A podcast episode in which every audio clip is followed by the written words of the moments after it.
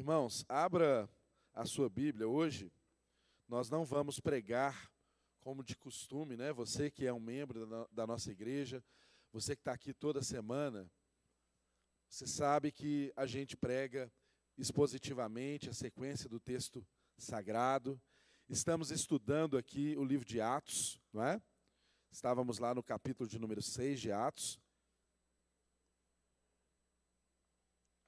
Mas agora nós vamos hoje fazer uma pausa aí no livro de Atos e vamos estudar aqui hoje uma pregação é, em celebração a esse dia tão especial que nós temos hoje, o Dia dos Pais.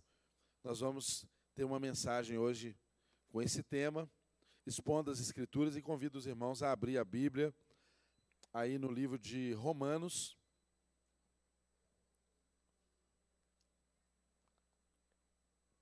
Romanos capítulo número 8. Depois nós vamos ler Gálatas, capítulo de número 4.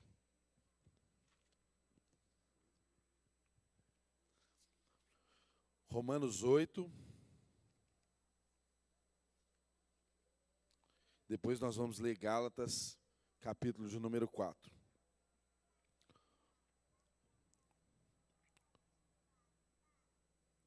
Romanos 8, de 12 a 17, está escrito aí: Portanto, irmãos, estamos em dívida não para com a carne, para vivermos sujeitos a ela.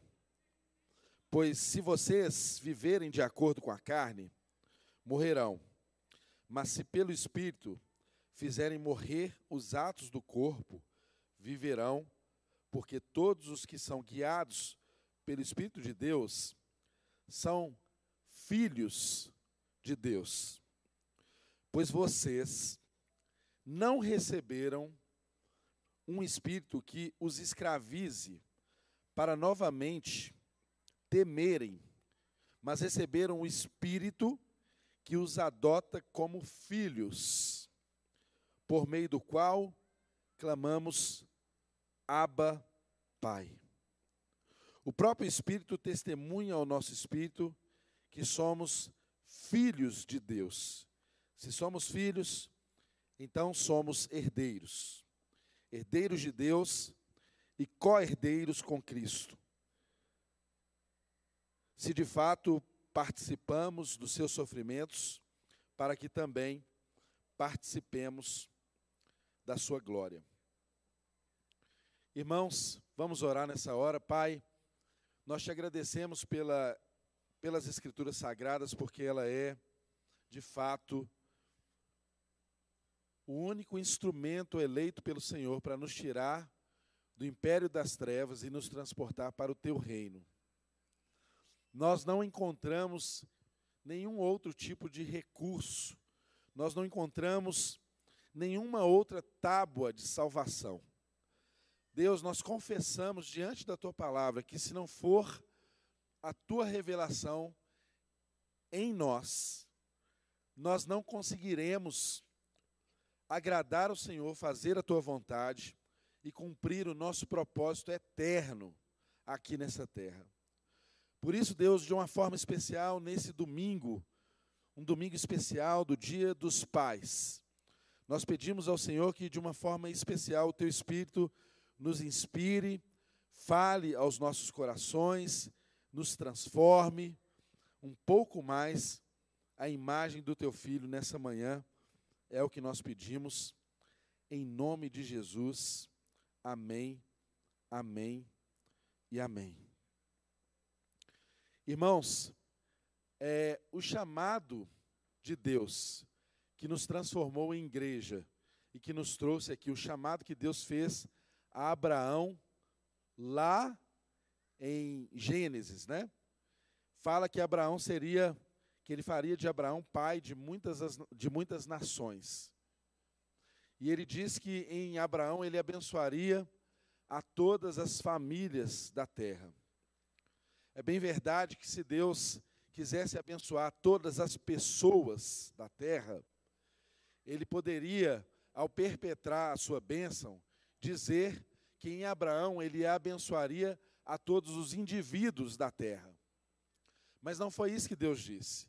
Deus disse que em Abraão ele abençoaria a todas as famílias da terra. Exatamente porque Deus passa a sua bênção de geração em geração através não de indivíduos, mas através de famílias. Porque todo indivíduo nasceu em uma família. Todo indivíduo tem uma família.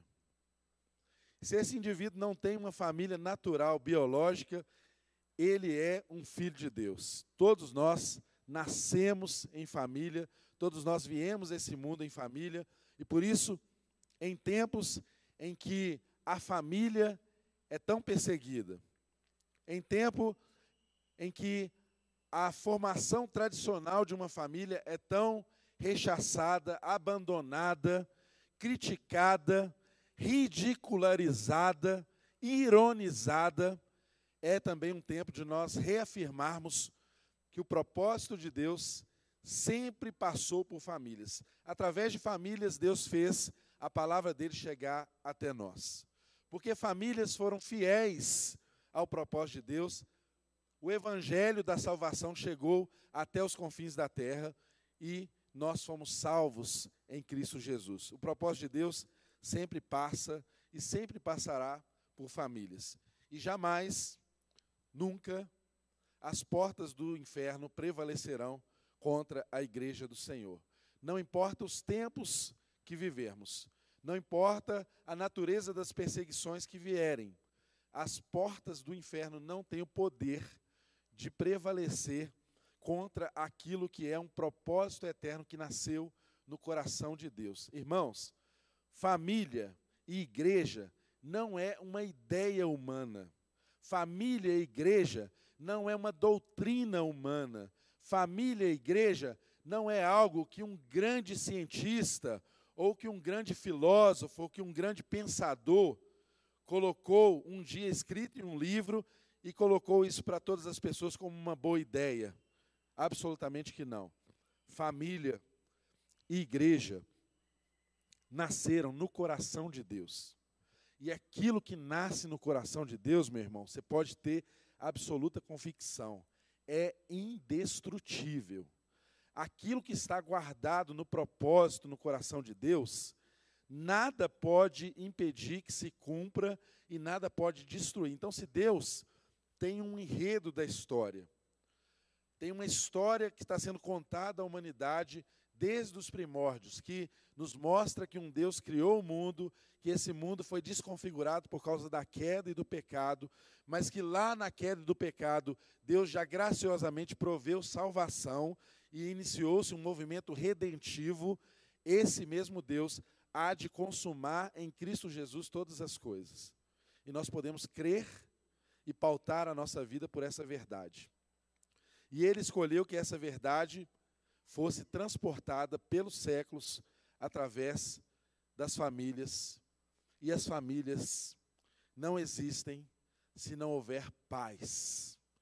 É disso que nós queremos falar aqui nessa manhã. Queremos falar do espírito da paternidade.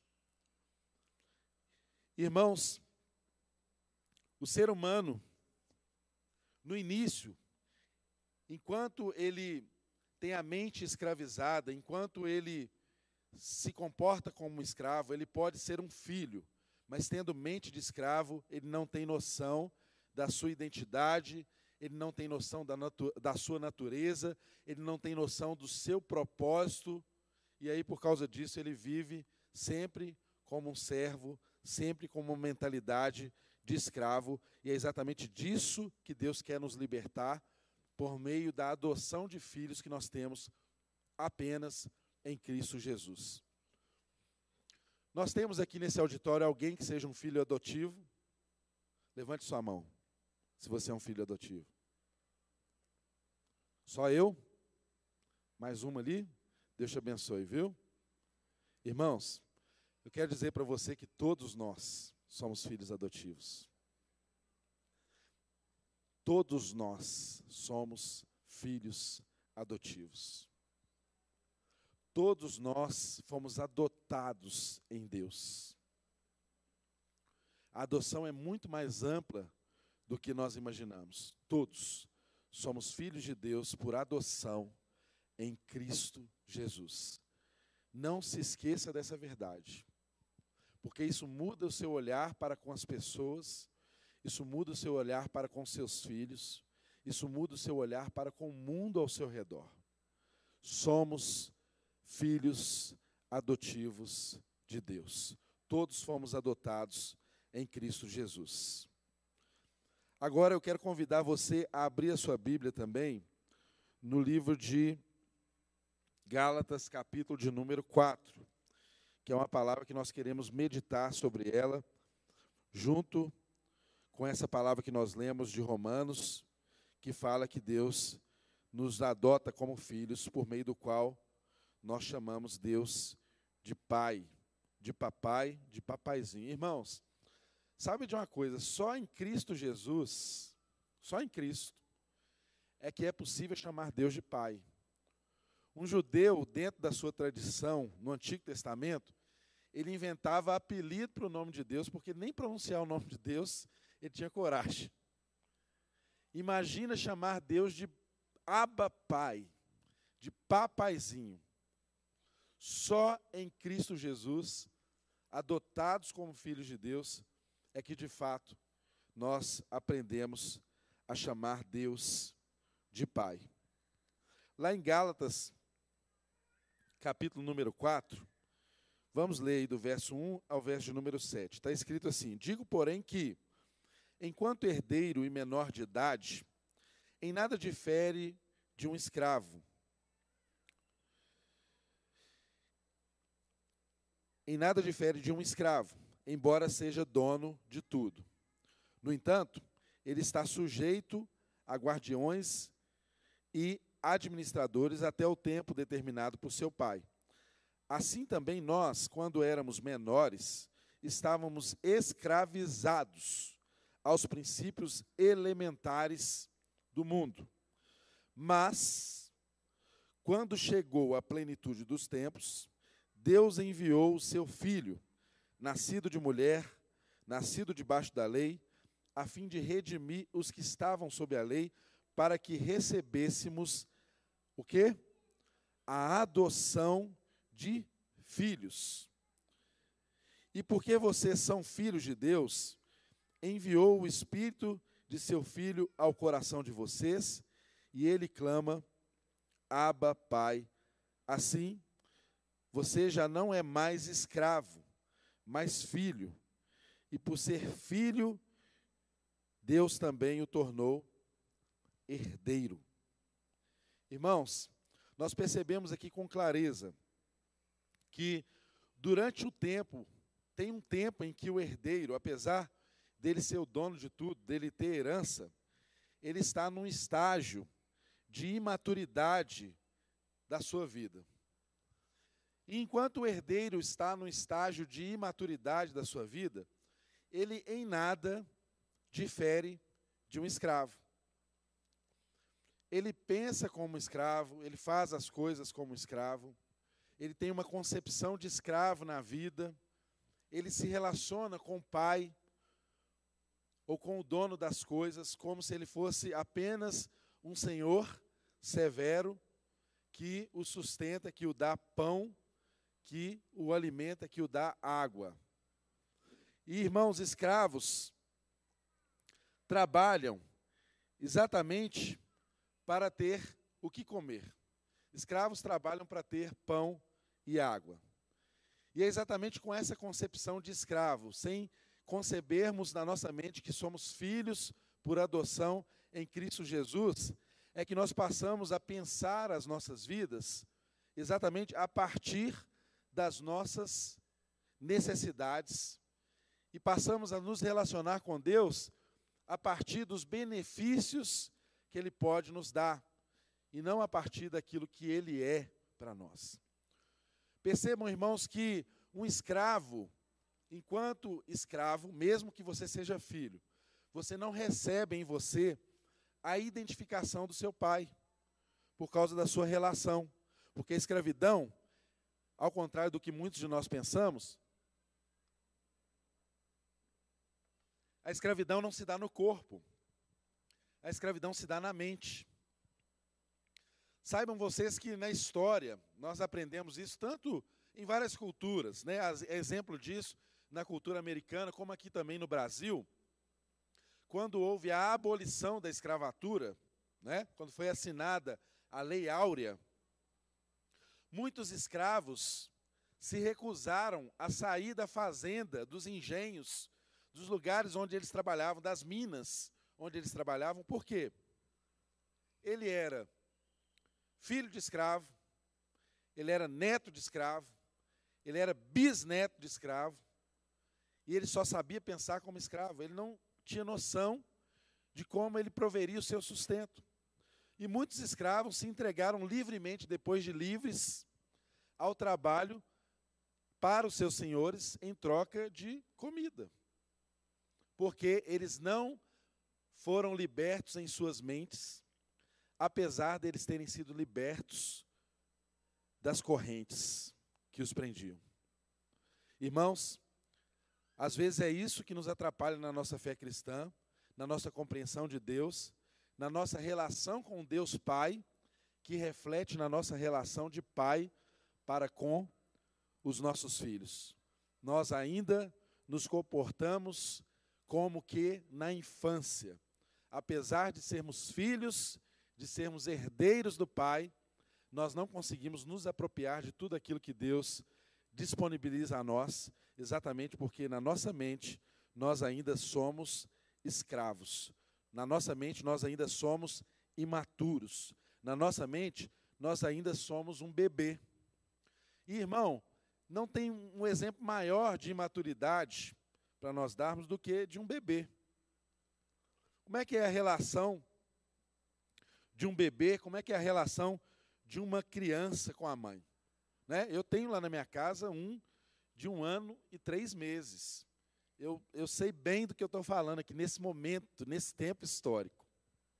Irmãos, a Cláudia, minha esposa, acha que o Telzinho, meu filho, a Cláudia acha que o Theo ama ela, mas o Theo não ama ela. O Theo ama o que ela dá para ele, é diferente. Ele não ama a mãe dele, ele ama o peito da mãe, ele ama o leite que a mãe dá, ele ama o sustento que a mãe dá. Irmãos, um bebê, ele não chora por causa da relação, ele não chora querendo meramente a relação com a mãe. Ele chora não por saudades, ele chora porque ele está com fome.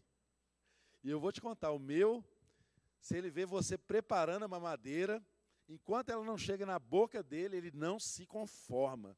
Ele continua chorando. Exatamente porque o foco dele não está na relação. O foco dele está na necessidade que ele tem.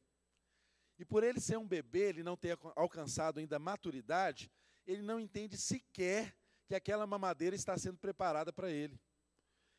Ele ouve o barulho do micro-ondas todas as vezes, ele ouve o micro-ondas apitar quando o leite está quentinho, que a mamadeira está pronta, e ainda assim, no cérebro dele, isso não é condicionado como alguém que vai servir a ele. Enquanto a mamadeira não chega na boca dele, ele não se cala.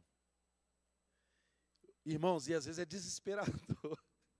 Às vezes é desesperador. Eu não sei quantos aqui estão com filhos pequenos, mas você tem que, né, colocar água, medir, aí você vai fazer isso com pressa, se a mamadeira não estava ali pronta, você não acerta o nível da água, você tem que jogar um pouco fora, você joga demais, você volta, põe um pouco mais, aí você quer colocar, você tem que contar a quantidade de suplemento que você põe, de leite que você põe para ah, chacoalhar, colocar para aquecer um pouquinho, dá mais um tempo frio desse, né? água gelada, enfim, e o filho está lá no desespero só. É imaturidade. Ele não sabe que ele é filho. Ele ainda não entende que o papai e a mamãe sempre vai sustentá-lo. Sabe, irmãos, ele não tem noção de que na nossa casa tem latas e latas de leite guardada para ele. Mas ele é imaturo. Ele é filho. Ele é um bebê. Ele não sabe disso. E por isso, a relação dele com a mãe não é uma relação baseada em uma identidade formada. Mas ele se baseia na relação da, da, com a mãe dele, como um servo, como um escravo se relaciona com seu senhor, apenas em busca de que uma necessidade seja cumprida, atendida. Enquanto há, irmãos, um, uma relação nossa com Deus, baseada no espírito de escravidão, essa relação, ela sempre vai trazer para nós também o medo. O pensamento do escravo sempre tem na mente o medo. Será que o sustento vem? Será que eu vou ser provido? Será que vai ter a ração do dia? Será que eu vou ser alimentado? E eu posso ver, irmãos, na carinha do meu filho, mesmo com a mamadeira pronta na mão, eu vejo no olhar dele um desespero que só acalma, só faz ele ficar tranquilo quando o bico chega na boca dele. E assim é comigo, assim é com você. E o apóstolo Paulo diz: Vocês não receberam de volta, novamente, o espírito de, de escravidão. O que, que isso quer dizer para nós? O texto diz lá em Romanos que nós não recebemos novamente o espírito de escravidão. Isso quer dizer que um dia nós fomos escravos. Por isso que o texto diz que nós não recebemos novamente o espírito de escravidão, mas nós recebemos o espírito de adoção de filhos. Irmãos, o espírito de adoção de filhos, ele precisa ser entendido. Deus é conhecido como Pai desde a nossa infância, não necessariamente pelo evangelho revelado aos nossos filhos. A primeira imagem que Deus que os nossos filhos veem de Deus, essa imagem está nos pais. E nós precisamos compreender que esse é o dia de comemorar o dia não apenas dos homens pais, mas é o dia de nós comemorarmos e pensarmos aqui sobre o espírito da paternidade. E é isso que eu e você, seja você um pai, seja você uma mãe, devemos alcançar para nós. O espírito da paternidade. Como o apóstolo Paulo diz lá em Coríntios, que eu fui para vocês como uma mãe. Eu alimentei, eu cuidei, eu guardei, mas eu também fui para vocês como um pai, porque eu os exortei, eu os corrigi, eu os orientei, eu os coloquei de volta na rota. E é exatamente isso que eu e você precisamos ter a consciência de que Deus deseja suprir tudo em nós, mas nós precisamos ter a consciência de que os nossos filhos, aqueles que vêm depois de nós, aquela geração que olha para nós, eles precisam ver em nós Deus presente. É assim que eles vão aprender a relação deles para com Deus. Agora, qual o problema? É que eles olham para nós e veem em nós não uma relação de um filho para com Deus, mas eles veem em nós uma relação nossa para com Deus de escravos.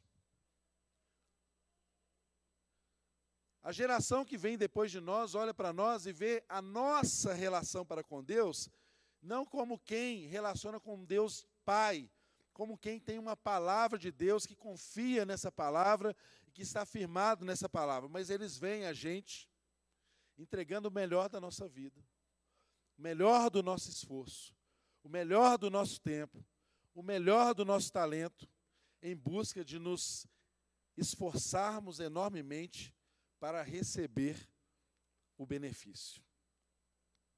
A nossa vida fica aí baseada no esforço para recebermos o benefício. E a maturidade, irmãos, está exatamente na consciência de que somos filhos do Pai. Porque todo esforço que nós fazemos na vida, não é suficiente para garantir o benefício. E aquele que trabalha só pelo benefício, ele trabalha desesperadamente com medo de que um dia o seu esforço não cumpra mais a função de sustentá-lo. Ele não aprendeu a depender de Deus como um pai. E nós precisamos exatamente evoluir na nossa consciência de que o nosso Deus é um Deus Pai, que o nosso Deus é um Deus que cuida de nós e que nós não precisamos entregar a nossa vida a um desespero para ganhar a vida em detrimento das relações que temos com os nossos filhos, em detrimento das relações que temos com as nossas esposas, em detrimento das relações que nós temos com a nossa família. Sabe, irmãos, nós estamos vivendo um tempo de uma sociedade em que as pessoas não são filhos de pais. As pessoas são órfãos de pais.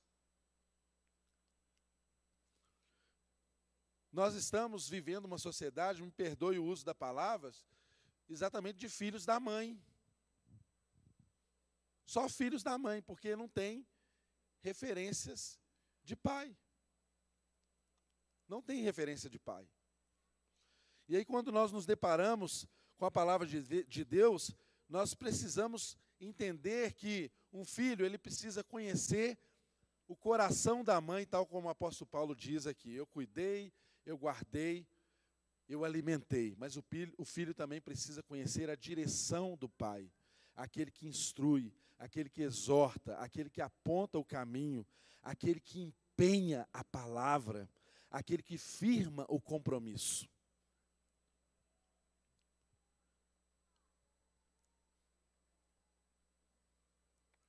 Porque, de fato, se nós não tivermos uma consciência de que devemos nos entregar esse espírito de paternidade, de adoção de filhos, nós vamos ter e continuar sempre nos relacionando com Deus apenas à procura do benefício. Apenas procurando Deus para nos alimentar, para nos prover, para nos dar o recurso que os nossos filhos precisam os recursos que a nossa família está precisando. E aí andamos cheios sempre de muita preocupação. E aí temos que preocupar mesmo. Temos que estar muito preocupados, porque nós não confiamos em Deus. Nós confiamos é na força do nosso trabalho. Nós precisamos trabalhar três turnos para sustentar o sonho da nossa família. E perdemos os anos de vida dos nossos filhos porque não estamos com eles. Porque vivemos um desespero para ganhar a vida, para nos prover, para nos sustentar, porque nós precisamos de pão e água. Irmãos, isso é uma mentalidade de escravo. E aí, quando nós nos entregamos a isso completamente, a gente deixa com que essas preocupações se envolvam em nossas vidas e nós caminhamos em direção a essas preocupações para apagar os incêndios, para pagar as contas apenas, e nós não caminhamos em direção à maturidade de que nós somos filhos de Deus. Nós não caminhamos em direção à maturidade de que é Deus quem nos identifica. E que se nós não entendemos que temos essa identidade com Deus, nós não criamos nos nossos filhos essa identidade. Lembram que no passado, antigamente, como é que as pessoas se apresentavam, como é que as pessoas eram identificadas. Lembram que normalmente as pessoas, principalmente no interior, né, ainda alguns lugares conservam esse costume, as pessoas se identificavam pelo sobrenome do pai. Lembram disso? Não é? Quem que é você? Ah, eu sou o Santos, porque meu pai tem o sobrenome Santos. Porque eu sou filho do Silvio Santos. Quem quer dinheiro? As pessoas eram identificadas e eram conhecidas por causa da sua identificação com o pai. A identidade familiar era mais importante do que a identidade individual.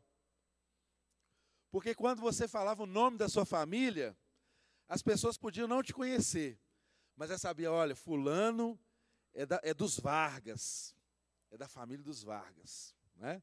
pegando o um exemplo aqui do Josson Vargas. E aí já havia uma desinência, porque houve alguém que te deu essa identificação. Irmãos, hoje em dia não é assim, não é? Hoje em dia eu sou o Silvio só para me diferenciar do Sérgio, né? Tem uns que me chamam de Sérgio, confundem Silvio com Sérgio, né? Eu estava num congresso, no encontro de pastores da Lagoinha essa semana, e eu participei de uma das mesas lá, e teve um pastor querido que participou e ele teve uma relação comigo lá, ele me encontrava durante o encontro. Aí toda vez que ele me encontrava, ô oh, pastor Luiz, eu gostei demais da mesa que o senhor estava coordenando. Aí ele me encontrava de novo no banheiro, não, pastor Luiz, mas foi bênção demais. Aí fez isso umas quatro vezes. Falei, gente, eu devia ter lembrado dele que meu nome não é Luiz, né? E todo mundo de crachá.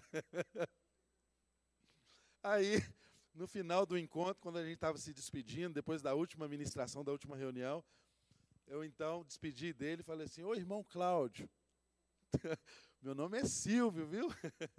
Ô oh, pastor é Silvio.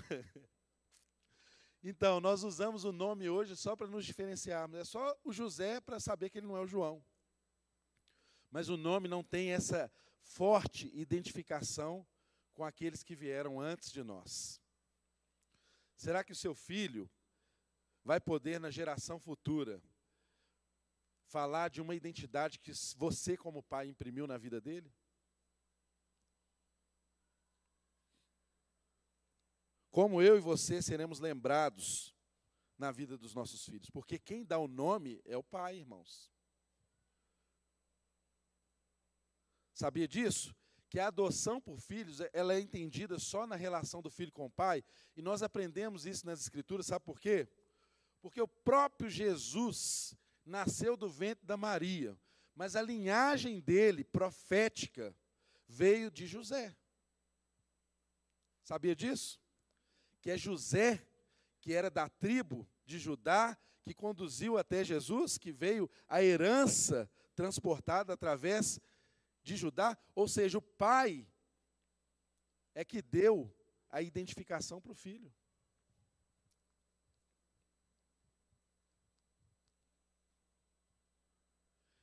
E de fato, irmãos, o filho nasce da mãe. Ninguém tem dúvida que todo mundo aqui é filho da mãe. Todo mundo nasceu da mãe.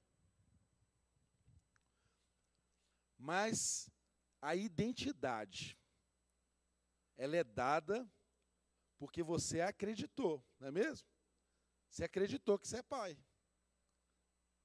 Você teve que dar crédito e, e, e acreditar que você é pai. Ah, não, pastor Silvio, hoje em dia a tecnologia é muito avançada, tem o um exame de DNA e não tem jeito. Você acreditou no resultado do exame de DNA. Isso não poderia ser forjado? Poderia. Mas pai não é aquele que gera biologicamente, nós precisamos entender isso. Pai é aquele que dá a direção, é aquele que dá a identidade, é aquele que dá sentido, aquele que dá propósito, esse é que é o pai. É aquele que dá referência, que é o que nossa geração está completamente carente. Irmãos, é verdade que o filho é gerado no útero da mãe. O pai contribui com uma semente. A semente caiu ali, olha, o resto é tudo com a mãe. Você não faz mais nada, você só espera nove meses. Não é verdade? Mas é na semente que está o DNA. É o DNA que vai dá a identificação para essa formação, para essa criança que está sendo formada. Que vai gerar o processo de formar aquela criança. Um útero sem semente não, não produz nada.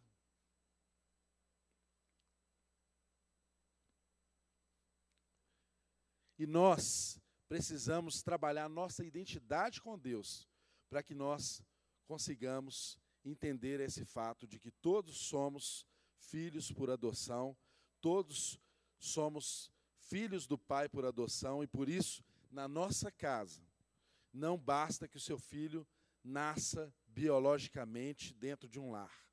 Ele precisa entender qual a identidade dele, e ele vai fazer isso muito através de nós, pais. Irmãos, é por isso que hoje nós vivemos num mundo que está em crise de identidade. É mamão pensando que é abacate, é banana pensando que é pera. Uma crise de identidade, porque não há mais um sentido de referência. Perdemos a noção de que somos filhos de Deus e não passamos isso para os nossos filhos, não incutimos isso na mente deles, não direcionamos, não mostramos esse propósito, não mostramos essa vocação que nós temos. E aí, por nós não fazermos isso, nós papais vivemos a crise e queremos ser pães. Uma mistura de pai e mãe. E aí a gente quer prover tudo para os nossos filhos para suplantar a falta de identidade, de vocação, de propósito e de direção que nós não damos. Nós queremos prover tudo para eles. E nos entregamos ao trabalho para suprir, para viabilizar absolutamente tudo, para pagar todas as contas, para emprestar todos os recursos. E estamos criando uma geração de filhos da mãe. Gente sem referência, gente sem caráter, gente que não assume compromisso, gente que não consegue se identificar com o pai. Gente que não teve pai. Gente que nasceu em um lar, mas não teve o pai. A principal vocação da paternidade é trazer para uma casa a palavra, uma direção, um propósito e um nome. Essa é a principal vocação da paternidade. Trazer para casa uma palavra, uma direção, uma identidade, um nome. É exatamente isso que Deus faz conosco ao sermos adotados como filhos dele. Ele nos identifica com ele, nós nos identificamos com ele. E é exatamente nisso que às vezes nós papais temos falhados e temos provocado, de alguma forma, essa crise de identidade que nós percebemos tantas pessoas sem saber o que são, exatamente porque não tem referências, não tem identidade, não tem vocação, não tem desígnio, não tem propósito na vida.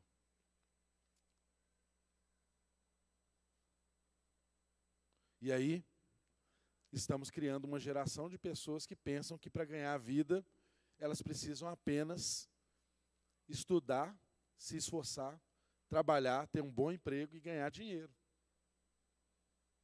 E aí, quando ela ganhar muito dinheiro, tiver casa, apartamento, carro, uma conta bancária recheada, a gente se surpreende que ela diz: ah, Eu não sei quem eu sou. Estou com crise de identidade. Porque não foram ensinados, não foram inspirados, assim como Deus inspira a mim e a você, nos adotamos como filhos em Cristo Jesus. Não aprendeu a ter uma relação firmada com Deus numa palavra aprendeu a ter uma relação firmada com Deus num desempenho, no esforço. E quando dá errado o esforço, aí vem o desespero, porque não há uma relação de confiança, não há para onde correr, porque eu sempre confiei na relação de um Deus para quem eu trabalho para ter o que comer, para quem eu trabalho para ter o meu sustento. E se de algum modo um dia o meu trabalho falhar, o meu sustento também vai falhar. Estou me relacionando com Deus com base no desempenho. Irmãos, a palavra de Deus diz, de uma forma resumida, que o resumo do Evangelho é o quê? Cuidar dos órfãos e das viúvas em suas necessidades. O resumo do Evangelho é cuidar dos órfãos. A verdadeira religião é cuidar dos órfãos e das viúvas. E qual que é o problema que eu e você enfrentamos no mundo hoje? Nós estamos em um mundo que é formado por órfãos e viúvas. E o que que é uma casa de órfão e de viúva? É uma casa em que não tem pai, que não tem a figura paterna. É uma casa que não tem a referência. É uma casa que não tem a identidade. É uma casa que não tem a palavra empenhada, que não tem o compromisso, que não tem a direção, apesar de às vezes essa casa ter muito suprimento. Apesar de ser uma casa abastada, rica de bens, riquezas materiais, falta ali a referência. A orfandade, ela identifica muito mais do que um filho sem pai, mas uma esposa sem marido. E a tristeza que nós enfrentamos nesses tempos é de observar que muitas vezes os maridos têm se tornado os filhos mais velhos de suas esposas. A mulher, além de ter o esforço de nutrir, de sustentar, de guardar, de cuidar, ela tem que cuidar de mais um filho. De homens que não saem do jardim de infância. De homens que não empenham a palavra, de homens que não têm compromisso, de homens que não têm uma identidade formada, de homens que não garantem. Irmãos, bobo é o solteiro aqui que pensa que mulher gosta de homem bonito, né? O Jimmy fala muito isso, né, Jimmy? Homem, mulher não, mulher não gosta né, de homem bonito, não. Mulher quer segurança. E isso explica muito do movimento que nós percebemos de mulheres que às vezes se entregaram a relações e decepcionaram em relações heterossexuais e se entregaram a relações homossexuais por causa de problemas que tiveram com o homem. Não porque nasceram assim,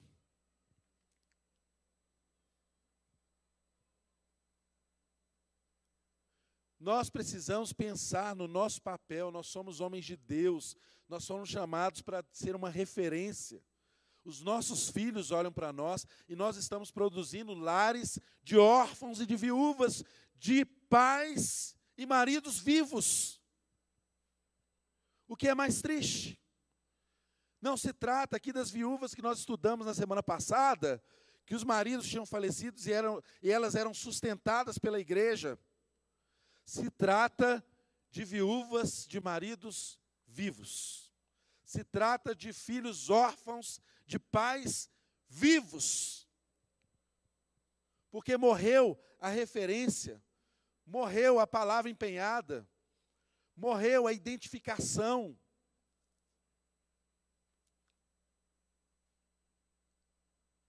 Morreu o caminho de fé. Isso vem do Pai. Nós não recebemos a Deus de outra forma. Irmãos, nós somos filhos da adoção. Se nós não cremos que isso é verdade, isso afeta a nossa relação com Deus. Porque não há meios de sermos filhos biológicos de Deus. Todos nós somos filhos por adoção.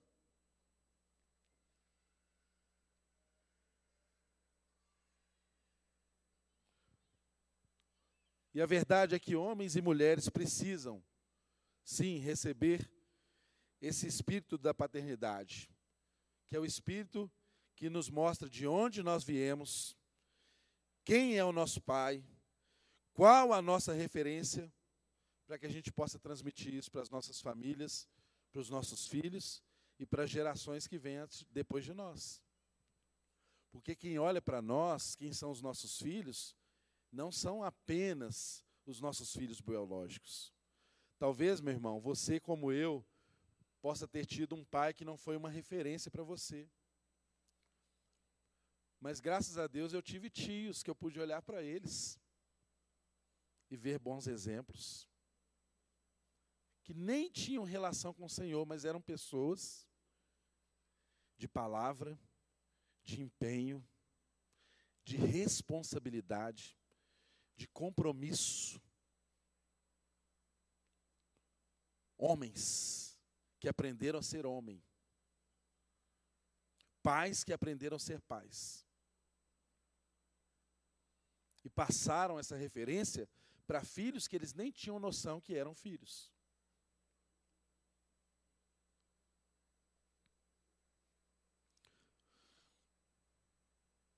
Paulo diz: Eu amei vocês como uma mãe, mas fui para vocês como uma referência de pai. Irmãos, nós precisamos ter um coração de mãe, mas ter uma mente de pai. Não adianta ter sentimento, querer cuidar bem, querer prover todas as coisas, se nós não temos uma referência para isso, se não temos propósito para isso se nós não nos adotamos uns aos outros. Continuaremos órfãos de pais. E continuaremos tendo um exército de viúvas, de maridos vivos.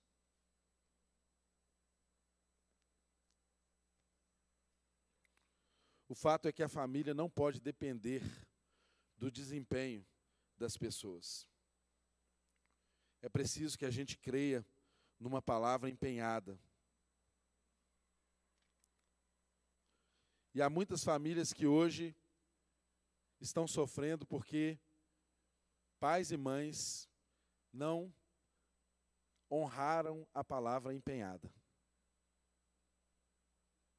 Há filhos que sofrem hoje porque os seus pais não honraram a palavra empenhada. Homem de Deus, filho de Deus, é gente de compromisso. É gente que anda uma segunda milha, é gente que profetiza, é gente que vê além, que dá identidade, designação, que vocaciona, que dá propósito, que dá sentido para a vida das pessoas. E eu e você precisamos ter essa clareza no nosso coração. Porque, de fato, há muitas mulheres hoje que não dormem em paz porque elas não podem confiar em seus maridos. Porque elas não podem confiar se eles garantem a palavra empenhada. Há muitos filhos que estão em crise porque não sabem se pode confiar em seus pais. Há uma geração de pessoas inseguras, não porque não tem mãe, mas porque não tem a referência de pai. O Senhor está restaurando as nossas famílias, irmãos. Essa palavra, irmão, não é para você, essa palavra é para mim também. Eu e você precisamos entender que há uma geração olhando para nós. Os nossos filhos estão olhando para os nossos atos.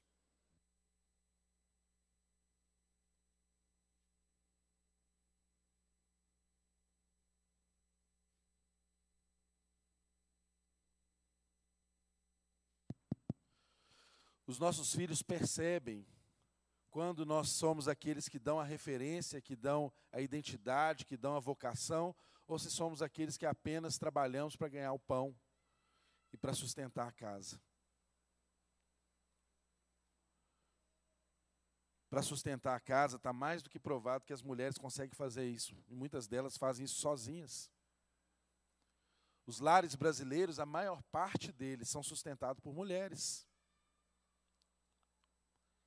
E o que nós experimentamos nos dias de hoje é exatamente um espírito de orfandade atuando na nossa nação, na nossa sociedade, que gera filhos órfãos de pai e viúvas órfãos e viúvas de maridos vivos. Tá lá, vivo, mas sentou no sofá na década de 70 e nunca mais levantou, não é? Paralisou na vida, não, não, não avança, não sonha, não impulsiona, não, não tem visão, não sustenta, não garante, não assume compromisso. O mundo pode cair em volta, se não cair o cantinho do sofá, ele permanece ali. E, e as coisas estão acontecendo.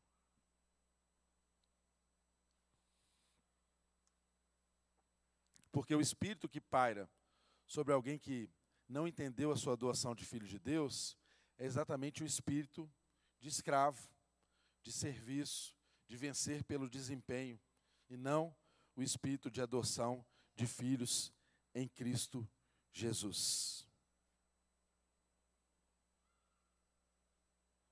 O que nós precisamos aprender na palavra de Deus é que as mães adotam por natureza, porque elas já são geradoras, elas tiveram essa capacidade dada por Deus delas gerarem em seus úteros. Mas os pais, para serem pais por adoção, é preciso tomar uma decisão. A adoção que nós temos em Cristo Jesus é uma decisão que o Pai tomou por seu amor na eternidade e nos tornou filhos. Se queremos ser pais de uma geração que vai transformar o mundo, se queremos ser pais de uma geração que vai viver a realidade do Evangelho, nós precisamos, homens, tomar uma decisão. Nós não precisamos sentir nada para tomar essa decisão. Nós precisamos é decidir. Porque a maternidade, ela é por uma circunstância. Caiu lá a semente. Agora paternidade não, é uma decisão. Paternidade é uma palavra empenhada. Paternidade é assumir um compromisso de ser homem e ser homem de Deus. Ter empenho, ter palavra. É assumir o compromisso de ser. Como pais, temos que devolver para nossa casa, irmãos, a confiança, a fé, a direção, o respeito, a dignidade, os princípios de honra. Isso virá através de nós. Quando nós, papais, quando nós, homens, assumirmos a nossa posição. Quando nós, homens, assumirmos o nosso compromisso. E aí então, a gente vai experimentar uma geração de filhos que não são órfãos, de mulheres que não são viúvas de maridos vivos. E aí, a gente vai ter o mesmo prazer que o pai tem no filho. Eu e você, como pai, vamos experimentar o mesmo que o pai experimentou em olhar para Jesus e perceber que Jesus, por ter a identidade dele afirmada no Pai, cumpriu o desígnio que o Pai deu para ele. Você quer ter alegria com a sua família, com seus filhos? Faça isso. Seja uma referência. Seja aquele que aponte para ele ter essa identificação. E um dia, você vai olhar para o seu filho, assim como Deus olhou para Jesus e falou: Esse é o meu filho amado, em quem eu tenho prazer. A ele ouvir, pode ouvi-lo, que ele tem palavra, pode ouvir que ele tem compromisso, pode ouvir que ele tem caráter, pode ouvir porque eu tive o privilégio de formar um homem, alguém de honra, alguém de compromisso, alguém de respeito. Para que os nossos filhos não sejam filhos da mãe, filhos do desempenho, filhos do esforço, filhos do suor, filhos do cansaço, mas que sejam filhos da palavra, do compromisso, da honra e do respeito. Eu e você precisamos entender que precisamos ser filhos daquele que é o Pai de todos, nosso Senhor, que nos adotou em Cristo Jesus. Amém?